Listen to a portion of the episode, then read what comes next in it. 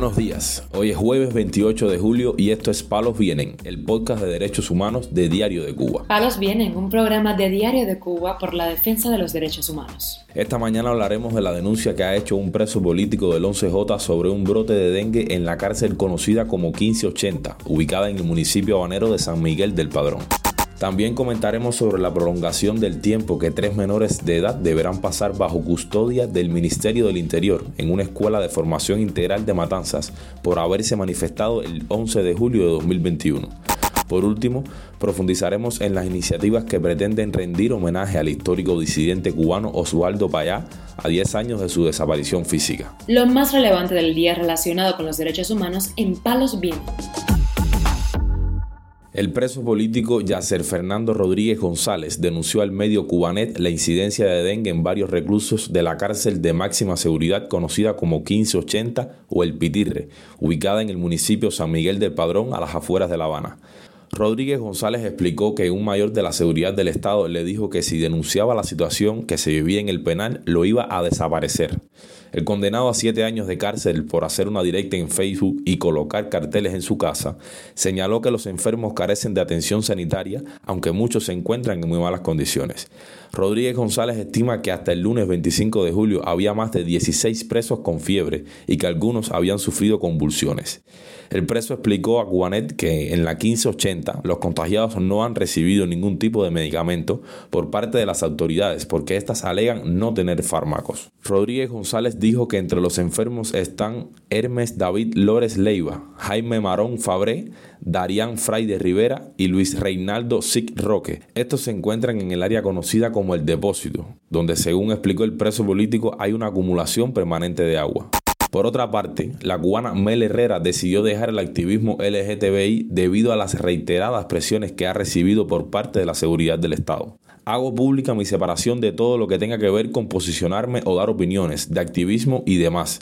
No quiero más amenazas ni interrogatorios por una causa que es justa y necesaria, dijo en una publicación de Facebook. La joven explicó que fue sometida a un violento interrogatorio en el que los represores apelaron a cosas personales y de trabajo para intimidarla.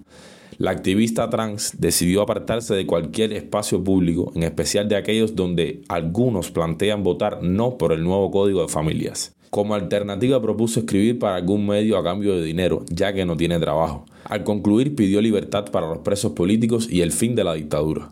Esta es la segunda persona que en menos de una semana decide silenciarse después de recibir amenazas de la seguridad del Estado. La periodista Cintia de la Cantera lo hizo el domingo. En otro orden de información, tres menores de edad que participaron en las protestas populares del 11 de julio en Cárdenas, Matanzas, tendrán que continuar bajo custodia del Ministerio del Interior en una escuela de formación integral. Eric Joángel Héctor Plaza, Jenson Rizos Cabrera, ambos de 14 años, y Michael Miranda Vega, de 13, están internados en la conocida como prisión de menores y al parecer tendrán que pasar más tiempo allí. Yadaris Plaza Moreno, la madre de Eric Joángel Héctor Plaza, ofreció declaraciones a Radio Martí. Para el mes que viene ya yo pienso que, que ya lo saquen completo ya. Eso es lo que me dijeron, vamos a ver si es la verdad o no sé. Lo que me dijeron es que tenía que esperar, que ya que la van a mandar a los papeles para poder darle la libertad ya. Ellos me estaban diciendo que a lo mejor iba a terminar la escuela ya, ya en noviembre es que lo iban a completo. No sé, tengo que esperar a ver, hay que esperar a ver. Las autoridades acusaron a Héctor Plaza y Miranda Vega de apedrear el Hospital General Julio Arestegui Villamil de Cárdenas, pero testigos negaron que estuvieran involucrados. En Cuba las personas de menos de 16 años no son procesados penalmente, pero los que incurren en delitos o trastornos de conducta son insertados en un sistema de atención a menores. También es noticia que el Observatorio Cubano de Derechos Humanos inició una campaña para asistir a los prisioneros políticos y sus familiares. La iniciativa pretende lograr una mayor solidaridad de los cubanos con los presos de conciencia en la isla. La prioridad de la iniciativa radica en visibilizar la situación de los condenados y todo el caos que eso genera en sus familias. Así lo explicó a Radio Martí Jaxi Cires, jefe de estrategias de la organización no gubernamental. Hoy el país sufre un extremo empobrecimiento pues para estas familias que además tienen a sus seres queridos presos, la cruz es más pesada todavía. Por eso es que apelamos a la solidaridad, a la hermandad entre los cubanos y es una forma también de crear la conciencia de que es importante que Cuba, que los cubanos vivamos donde vivamos, nos preocupemos por nuestros presos políticos y de conciencia. El Observatorio Cubano de Derechos Humanos, radicado en Madrid, desde hace varios años desarrolla una labor de acompañamiento y denuncia sobre los casos de violación de libertades fundamentales en la isla.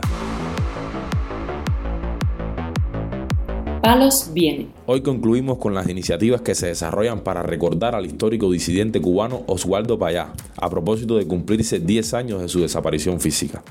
La hija del opositor, Rosa María Payá, aseguró sentirse honrada de participar en la inauguración de la Freedom Plaza en Hialeah, Miami, donde se levantará un monumento a su padre.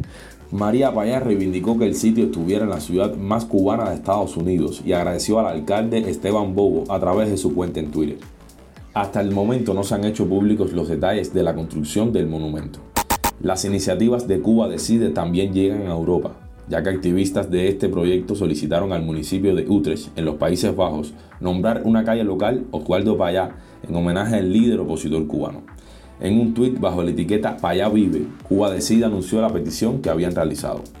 En el País Vasco hace poco también se recordó al opositor cubano en una vigilia organizada por la Asociación Cubano Vasca.